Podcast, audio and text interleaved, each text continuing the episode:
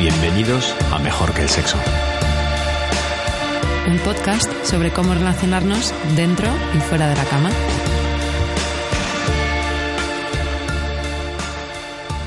El título de nuestro episodio de hoy, Amor, Soledad y Tecnología, será nuestra guía para explorar hacia dónde están evolucionando el amor y los sentimientos en un mundo que se acerca vertiginosamente a los escenarios de ciencia ficción. Un mundo en el que convivimos con robots, a veces sin saberlo, y en el que la realidad virtual está cada vez más presente con usos cuanto menos sorprendentes. En este viaje nos acompaña Gema Fernández Blanco, una experta que integra los conocimientos adquiridos en su polifacética carrera profesional. Gema es doctora en creatividad aplicada, psicóloga, artista multidisciplinar e investigadora en tecnoética. Wow. Hola Gema, bienvenida. Gema, mil gracias por venir a nuestro podcast. Bueno, nos ha encantado tu, tu, perfil y a mí en particular me ha gustado mucho tus poemas, tus pinturas, las que tienes en Tumblr, que vamos a poner al final en, el, en las notas del podcast. Y me ha parecido muy interesante la juxtaposición que tienes de creatividad, psicología y ciencia. ¿De dónde viene todo esto? Bueno, primero de todo, muchísimas gracias por invitarme. La juxtaposición viene desde que era pequeña he tenido la suerte de tener unos padres que desde pequeña me han dejado poder estudiar tanto matemáticas como teatro o como pintura. He visto a mi, a mi madre pintar retratos desde que tengo uso de razón. Ya cuando estaba en, el vientre materno me ponía música. no, Mendel no, no recuerdo bien. Ahora. Y, y en el colegio siempre compaginado el, gusto por las matemáticas con el gusto por la pintura, por ejemplo. Wow. Qué cerebro. Yo escuché una entrevista en la radio y, y, decías una frase que me encantó y me la he apuntado. Dice, virtual es todo aquello que imaginamos. Creo recordar que te preguntaban qué es la realidad virtual, ¿no? Y, dijiste, bueno, virtual es todo aquello que imaginamos, ¿no? No vamos a quedarnos en un concepto reducido. Y bueno, nuestra pregunta para, abrir este episodio es en este contexto de sexo, de relaciones interpersonales, ¿qué estamos imaginando, Gema? ¿Cómo, ¿Cómo, crees que van a ser las relaciones? ¿Cómo nos vamos a enamorar en el futuro? El imaginario colectivo que vamos, que creamos, depende mucho del, lugar donde hemos crecido. Eh, por poner un ejemplo, la cultura americana no tiene nada que ver con la cultura japonesa a la hora de conocer e interaccionar a un robot. Así como los americanos tienen a Terminator en su imaginario, los japoneses tienen a Mazinger Z o Astro Boy, un robot que ayuda y salva a los humanos.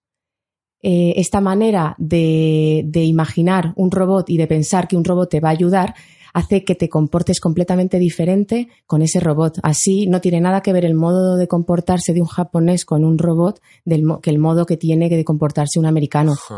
El problema de esto es cuando, ya no, el problema, depende de, cómo, de cómo se vea, pero las consecuencias que tiene esto es que, por ejemplo, en, los, robots en Japón, todo el tema de la ética no se está teniendo en cuenta, o sea, no se está considerando tanto como en otros países, ya que es algo que lleva allí y que creo que también tiene algo que ver con, su religión. Con, el hecho de, encontrar ese alma en, la naturaleza o en ciertos objetos hay que tener, habría que tener más precaución cuando pasamos la línea y, por ejemplo, eh, creamos o se están la, creación que se está haciendo con los robots sexuales infantiles.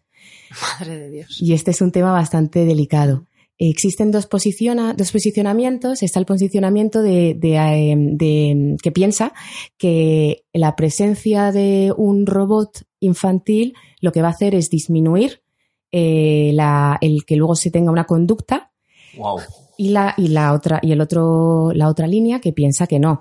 Eh, bueno, no es de extrañar que la primera línea eh, son los creadores de los robots los que defienden esta línea, mientras en la otra línea está casi todo el resto de, de opiniones. En, en, el otro lado, en el que, por ejemplo, la psicología sí que defiende que, que si tú focalizas el imaginario y pones en práctica y el conductas de relaciones sexuales con un robot con características infantiles, eso va a potenciar que tú luego pases a la realidad. Tiene sentido. Qué fuerte. Entonces, lo que imaginamos ¿no? El circuito del cerebro al final lo estás. Exacto, lo estás pasando a la acción, porque la cuestión es esa. La imaginación es libre y nadie puede sentirse mal por imaginar. El- la diferencia es cuando se pasa a la acción. ¿Y qué más nos imaginamos? Espero que no sean todos robots sexuales. ¿Qué más? No, claro, ima- imaginamos, imaginamos muchísimas cosas. No, no, no. O sea, lo que quiero decir es que la- las, las tecnologías, los, todos los avances que estamos haciendo en las redes, eh, dependen del uso que cada uno quiera darlo y depende de quién está detrás de la, con- de la construcción de esa red. O sea que está en la responsabilidad de lo que imaginamos, es el principio para ver dónde vamos a estar. Depende.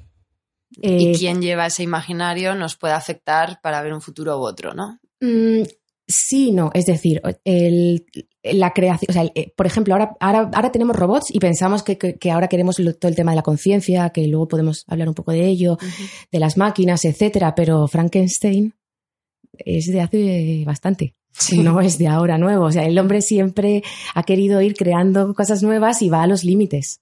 Mm. Entonces, eh, hay que diferenciar qué es imaginación y dónde puedes disfrutar de la imaginación y en qué consecuencias eh, estás realizando una conducta que tiene consecuencias en otros. Claro.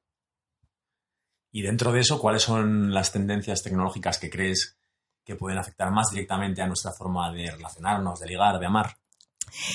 Creo que la mayor tendencia eh, de la, bueno, conocemos que la química afecta al, si, si hablamos de tecnología también como, como un todo. La, la química afecta a la- al modo que tenemos de, de amar, con lo cual si alteramos esa química, estaremos alterando el modo de amar, o al igual que, que el, el entorno condiciona y afecta también a las, a las relaciones. Si alteramos el entorno con nuevos entornos, Mm, estamos condicionando eh, el modo de, de relacionarnos. Yo creo que sí. Eh, eso no quiere decir que, que haya símbolos que se mantienen desde que el hombre mm, está en la Tierra. ¿Cómo cuáles? Pues como el deseo, Ajá. por ejemplo. Yo imagino que el deseo em, lo hemos ido modificando, pero el, el deseo creo que es algo inherente. ja. Como símbolo, dices. Sí, Ja, lo que ha- habremos ido modificando ese deseo. claro. Totalmente, ¿no? Yo estaba pensando en, en el porno, precisamente, ¿no? Que dicen que ahora pues hay mucha gente que prefiere el porno a- al sexo de verdad. Y, y eso es una alteración un poco del símbolo del deseo. ¿No? Es como que se focaliza de otra manera. Eso, Sí. es- eso no ha existido nunca antes. ¿no? O sea, existía la, la- a lo mejor la, la perversión de la observación y todo eso, ¿no? Existe el colocarte en el modo observador cuando tienes relaciones sexuales o cuando tienes otro tipo de relaciones, pero ahora quizá hay gente que sea más sensible incluso a, a ver algo que es irreal, que no, ¿no? A un entorno ficticio totalmente como es el porno, que, que esto, ¿no? Sería un ejemplo. Mm. O sea, que me quedo entonces con la bioquímica, ¿no? Son cosas que nos puede, es una, es una tendencia tecnológica que puede afectarnos en el futuro. ¿Ves? Nos ves a- alterando el tipo, el típico, el tipo de químicas que nos vamos a. Esa es, esa es lo, la- lo que yo planteo. O sea, yo, yo pregunto, como Vale. Adolf, eh, Adolf, Adolf Huxley, Ajá. en su libro Un Mundo Feliz, justo plantea estas cuestiones. ¿Qué pasa si alteramos la química y, Claro. si, y si todo lo paliamos con química? Ajá. Desde luego hay emociones que desaparecen. El- desde, hay, una, hay una relación entre antidepresivos y disminución del deseo sexual y la serotonina. Claro. Con lo cual, eh, si la, no, no estoy hablando de algo muy concreto para una situación concreta, sino del uso continuado de medicación que altera el deseo sexual. Claro. Qué bueno. Más allá iremos, y ahí, y ahí sí que no, no sabemos nada de la edición génica. No tenemos ni idea qué va a pasar cuando, cuando se empiecen a alterar. Claro. Y eso es tecnología, claro. Estamos Para- cosas que claro, estamos, que el estamos CRISPR-Cas9, empleando, son herramientas. Es una herramienta tecnológica. Claro, De claro. hecho, la primera herramienta tecnológica la muestra en realidad a Stanley Kubrick en 2001 Ajá. y es en el momento en el que el mono coge el, el hueso de un animal muerto y lo utiliza como herramienta. Esa es, o sea, el hombre lleva Claro. creando desde el principio. Claro, nos vamos siempre, cuando pensamos en tecnología, nos vamos siempre a, a cosas virtuales y hay cosas Exacto. mucho más básicas como la química La o escritura. O la escritura, o los periódicos. Sí, el momento, la ese, radio. el momento ese, ¿no? En el que empiezan a escribir. Eso ha alterado la manera de pensar y de, y de sentir también. O sea, que todo altera. Sí, yo creo que ya no es, no es, no es tanto que altere, sino que condiciona. Al final Mm. sí que condiciona. De forma impredecible, quizá dirías. Mm, no tengo ni idea, la verdad. Mm. Yo pensaba en lo del entorno virtual, volviendo un poco a, a lo que hemos hablado, eh, bueno, a lo que el tema que he sacado yo, ¿no? De precisamente del porno, que he visto que incluso hay porno en realidad virtual. Pero bueno, dejando eso, eh, si nos acostumbramos a, a vivir más tiempo, a pasar más tiempo en entornos virtuales, eh, ¿crees que se verá afectada nuestra capacidad de, no sé, de, de sentir, de relacionarnos con el entorno de una manera física? Mm, Pensaba un poco en los sentidos, a lo mejor, ¿no? Que, que hay como un sobreestímulo visual y auditivo, pero evidentemente de momento no se puede reproducir cosas como el olor o el tacto. O el tacto sí. El tacto que sí. no lo sé. Sí, el tacto, el- eh, la áptica se está desarrollando eh, bastante. Eh, sí que es verdad que lo primero es la vista, la imagen, luego vamos con la audición y, y lo tercero es el tacto. El olfato es lo que yo lo que conozco y lo que he visto en el laboratorio, de momento se está utilizando a nivel de, de redes neuronales de detección de olores, de utilizar una máquina que te diferencie entre vino o agua, por ejemplo, eso sí se está utilizando así, pero las experiencias virt- virtuales que yo he probado con, con olores químicos, lo que te hacen de momento es, o a mí por lo menos, es sacar, sacarme de la sensación de inmersión. Es decir, el olfato no está conseguido. Pero creo que esto tiene una, una analogía muy profunda con el modo que tenemos actual de vivir y de entender la ciencia, en la cual tomamos una parte por- como el todo. Esto lo veo muchísimo en temas de inteligencia artificial y en temas de robótica, con el temas de del- el- lo que hablamos de subir la mente a una máquina. Eh, no eh, lo, lo que actualmente a día de hoy hay es psicología muy muy básica y los todo el conocimiento que está mucho más allá de lo que es el cerebro porque estamos en un momento en el que parece que lo importante es el cerebro y sin embargo acaba de salir un artículo súper interesante de la revista creo que es Nature sobre la conexión entre el estómago y el cerebro Esto sí. Mm. y entonces, que eso es lo que comentaba un poco de que no creo que el quedarnos solo en ver una parte lo que hace es que nos, nos mantiene los puntos ciegos de las otras disciplinas. Entonces, eh, en el momento en el que podamos aunar y podamos eh, entender las cosas más como un todo y no separar ahora el sentido de la vista, ahora el sentido del olfato, hay mucho más y muchas más conexiones que, que son las que no se ven a primera vista y que marcan eh, y condicionan el modo que tenemos de pensar y actuar. Ah. Y bueno, ahora que, has hablado de robot, ¿crees que más y más gente preferirá ahora relacionarse con un robot que, que nunca le lleve la contraria, que, que le pueda, que le pueda dominar y que le, le proporcione sensaciones y, y todo lo que quiera a la carta? Al fin y al cabo, las relaciones eh, personales con las personas son mucho más difíciles, requieren esfuerzo. Lo hemos visto en la película Hair. Actualmente eh, estoy investigando estas cuestiones.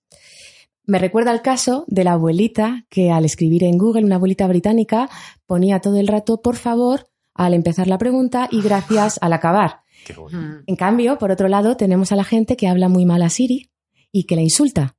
Creo que el- la personalidad, el carácter, influye en el modo de interactuar. Y esto no tiene que ver con la tecnología, sino cómo es cada uno. Sí, o sea que haya gente que le encanta. O sea, habrá gente- exacto. Le encantará que no haya respuesta por el otro lado y no tener que ser, que ser responsable, ¿no? Exacto. Oye, y en la película Her, claro, los. Es porque eso sería un robot, ¿no? O sea, aunque no tenga cuerpo mecánico como nos imaginamos y tal, o sea, Siri es un robot y en la peli Her, no sé cómo se llama ella, que es la. Scarlett Johansson. La, la voz de Scarlett Johansson, claro. pero no sabemos si. Em, tiene un género definido, ¿no? O sea, la han programado para que sea muy mujer. Y además le han puesto la voz de Scarlett Johansson, ¿no? Como para, Más femenino para. Más para recalcarlo, ¿no? Entonces, eh, estamos creando robots con, con género. Vamos a poder decidir, ¿no? Si nuestro asistente virtual es un hombre, una mujer. Vale, es súper interesante lo que, lo que planteas.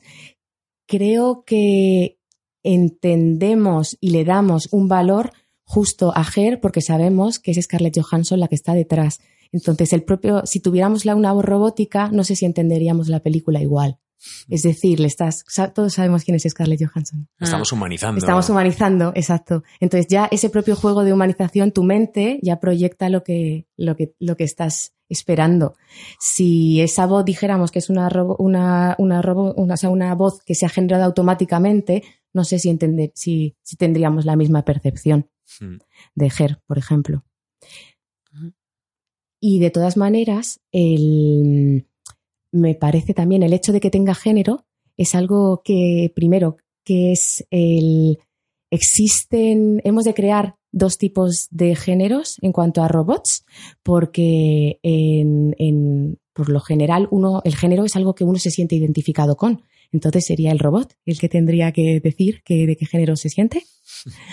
Queremos replicar lo mismo que tenemos en la realidad, los mismos estereotipos, o vamos a incluir todos los estereotipos que, que existen dentro de toda la robótica, porque por lo general se están haciendo robots con forma de mujer para el cuidado y robots con forma masculina para la fuerza, mm. siendo esto una cuestión completamente humana, no robótica. Qué fuerte.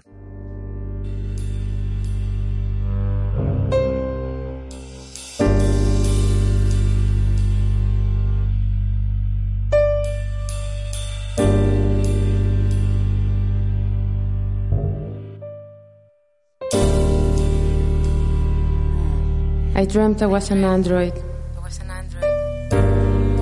I dreamt I was alive. The dream was so amazing.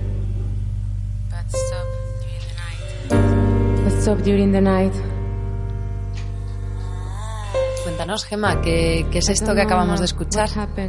Pues es una pieza musical hecha en proceso de colaboración en el proyecto Demos en la que intervenimos eh, pues dentro del proyecto Demos hicieron la, la parte de la de la melodía. Yo hablé con el compañero de me gustaría hacer algo así en el estilo de Boren under of Goren es uno de los grupos que más me gustan.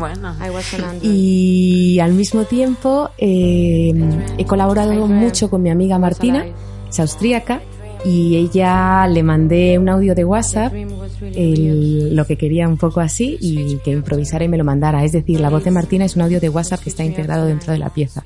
Bueno, ha quedado espectacular. Me encanta, me encanta este tema. Muchas gracias.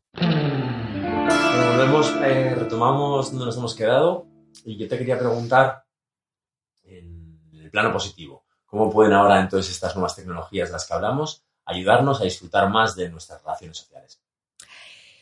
Creando tecnologías que faciliten el acceso a quien quiera tenerlo.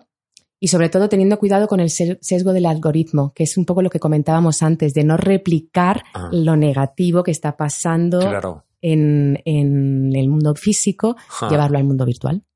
¿En algún caso concreto? ¿Cómo replicamos mal el algoritmo? Eh, lo replicamos, sí, en casos de predicciones futuras a lo Minority Report, eh, de en función a lo que tienes es lo que vas a conseguir. Ahí se está limitando y se está haciendo una probabilidad que no es real, que no se sabe. Claro. Es decir, que pueden darte o no un crédito bancario en función a lo que hayas hecho. Y todo esto son un algoritmo que hay una persona detrás que ha programado ese algoritmo. Claro. Esto, está pasando, ¿no? Esto está pasando. En China, ¿verdad? En China, exacto. Que es un capítulo de Black, Mirror. Mm. Yo, siguiendo en la línea positiva, ¿Cómo podemos entonces utilizar la, creatividad para sentirnos menos solos? Creo que primero hemos de aprender a disfrutar de la soledad. En mi caso, me gusta transformar el dolor en arte. Y tengo un blog llamado No Paint donde subo uh, micropoemas y, hay dibujos. Luego, aparte, eh, soy música dentro de una orquesta virtual, la Avatar Orquesta Metaverse, que fue la orquesta a la que estudié para hacer la tesis doctoral donde nos reunimos cada domingo en Second Life, que es una plataforma virtual para crear. Gracias a eso hemos actuado pues, desde Nueva York a Vancouver, a Florencia, habéis actuado significa que había gente en vivo. Exacto, eh, nos vamos alternando. Sí, sí, hay gente en vivo y gente en Second Life. O sea, el, ah. Esta orquesta lleva desde el 2007 en activo, tiene una media de unas 15 personas que van y van, que entran y salen. Mm. Eh, con el, la persona más pequeña, creo que tiene 10, 10 11 años, es el hijo de uno de, de la orquesta, que es toca jazz, y la más mayor era Paulino Oliveros, que falleció con 84 años. Es una de las pioneras de la música electrónica. Qué fuerte. Y vamos a seguir todavía en, esta, en, este, en esta vía positiva. ¿Cómo nos ves enamorándonos en el futuro, Gemma? Creo que vamos hacia lo virtual cada vez más, no tanto en la búsqueda de lo virtual en sí, sino en la, herramienta de lo virtual. Entonces, eh, puede que existan, esto ya todo es desde el ámbito de la probabilidad, de la, de la invención, no, no sé nada, pero puede que, que se, me imagino que a lo mejor existen, eh, como el último episodio de Black Mirror, en, el que tú puedes, en función de la decisión de eh, ir hacia un lado u otro, pues quizá haya citas así en realidad virtual, o quizá estés tomándote algo no sé, en el Empire State, eh, con alguien, un sábado por la noche. Que esto a día de hoy ya se hace en, con pantallas de ordenador. Pues quizá vayamos hacia algo más interactivo. Claro. De todas maneras, eh, creo que va a haber, va a haber siguiendo habiendo gente que se va a enamorar en la cola del autobús o en una entrevista de radio. por ejemplo. sí, yo me imaginaba mm, eh, volviendo a la biotecnología, ¿no? Eh, a los estudios de ADN, que, ya no nos podemos hacer todos módicamente, ¿no? Por un precio no mandas un, ¿no? Te envían un palillito, ¿no? Un bastoncillo, mandas una muestra de ADN y te dicen todo tu linaje y ahí ya empiezan a entrar algoritmos y probabilidades y enfermedades y patologías y tal. Me imaginaba que las em, agencias matrimoniales se van a actualizar y van a incorporar ese tipo de cosas para encontrar tu match perfecto, ¿no? En relación a incluso em, rasgos de ADN. Claro, la cuestión es que estamos seguros de que el ADN condiciona la relación perfecta. No, claro que no. Y luego, como otra, otra, otra cosa que me parece muy interesante, eh, el hecho de, mm, de crear, o sea, de, las relaciones que se vayan a. Eh, o sea, el determinismo y el, tomar lo que llevamos comentando como una parte por el todo, ¿quién está seleccionando estos datos? ¿Son esos datos los únicos que te definen? O sea, al final te va a definir el modo, el, modo de, o la tendencia depresiva que tengas, va a condicionar la relación que tengas. La relación no, pero si quieres tener hijos, puede ser un factor importante, ¿no? Por eso creo que la gente sí que va a haber demanda sí que va a haber demanda de gente que dice, bueno, yo quiero tener hijos con alguien que sé que no va a tener estos rasgos o que tiene cierto sí, como, los bebés a la carta. Sí. Yo en esa línea me gusta, por ejemplo, mucho Espizúa, que es un investigador español que está en California, que es de los más pioneros en cuanto a la regeneración y la longevidad y en cuanto a lo que otros llaman inmortalidad. Él se posiciona siempre diciendo que el, eh, a él le interesa eliminar enfermedades, no hacer niños rubios y altos. Quizá eso se parece más un poco al sueño de un cierto personaje que todos conocemos que inició una guerra bastante famosa. Mm. y bueno, cuéntanos en qué estás trabajando últimamente entre estos millones de cosas. ¿Qué, ¿Qué, te hace más ilusión ahora? ¿Cuál es tu proyecto estrella? Lo que más me gusta es poder unir, poder aunar la práctica, la experiencia clínica que llevo desarrollando desde el, bueno, desde que me licencié prácticamente y toda la experiencia en psicología social con el laboratorio. Es, es lo mismo que comentamos. Una cosa son los datos que tenemos y otra cosa es las interacciones entre esos datos y lo que no y los datos que no tenemos. Entonces, el poder unir la parte del laboratorio y ver, eh, ver las respuestas de la máquina, pero luego en cambio mezclarlo con todo lo que, lo que todos los pacientes realmente eh, desean, anhelan y expresan, eh, la mezcla de esta unión me ha llevado a desarrollar una terapia en realidad virtual que estoy tratando de validar, donde me he juntado con un desarrollador para, para crear una experiencia y quiero ver o estoy investigando si eh, si nos interesa, si necesitamos que se nos dé la imagen dada o preferimos imaginar. esto, o sea, estas, estas son un poco como las uniones, las últimas uniones y lo que más me gusta de todo lo que estoy haciendo, que es como la, la tratar de, de unir el, el todo. Mm, me gusta mucho trabajar con ingenieros, me encantaría trabajar con biólogos y, y es un poco, yo creo que eso es un poco, sí, la, la suma de los contrarios. Mm. Gemma, muchísimas gracias por haber venido. ¿Hay alguna pregunta que no te hayamos preguntado que te hubiera gustado que tuviésemos hecho?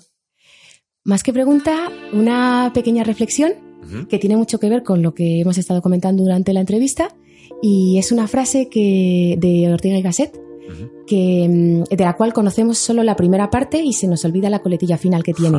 Y la frase dice yo soy yo en mi circunstancia y si no la salvo a ella no me salvo yo. Me parece que refleja todo lo que estamos hablando de que dividir el yo del contexto es algo que, que realmente no sabemos si nos, si nos va a ayudar y para qué lo estamos haciendo. Es algo, el, el yo y el contexto son indivisibles. El hombre y la tecnología actualmente y todo, todos los procesos de creación que tenemos, sea, la creatividad es inherente a, a la especie humana Mm. y la relación con el entorno igual. Así que esa es como la pequeña reflexión. Yo soy yo en mi circunstancia y si no la salvo a ella, no me salvo yo. Muchas gracias.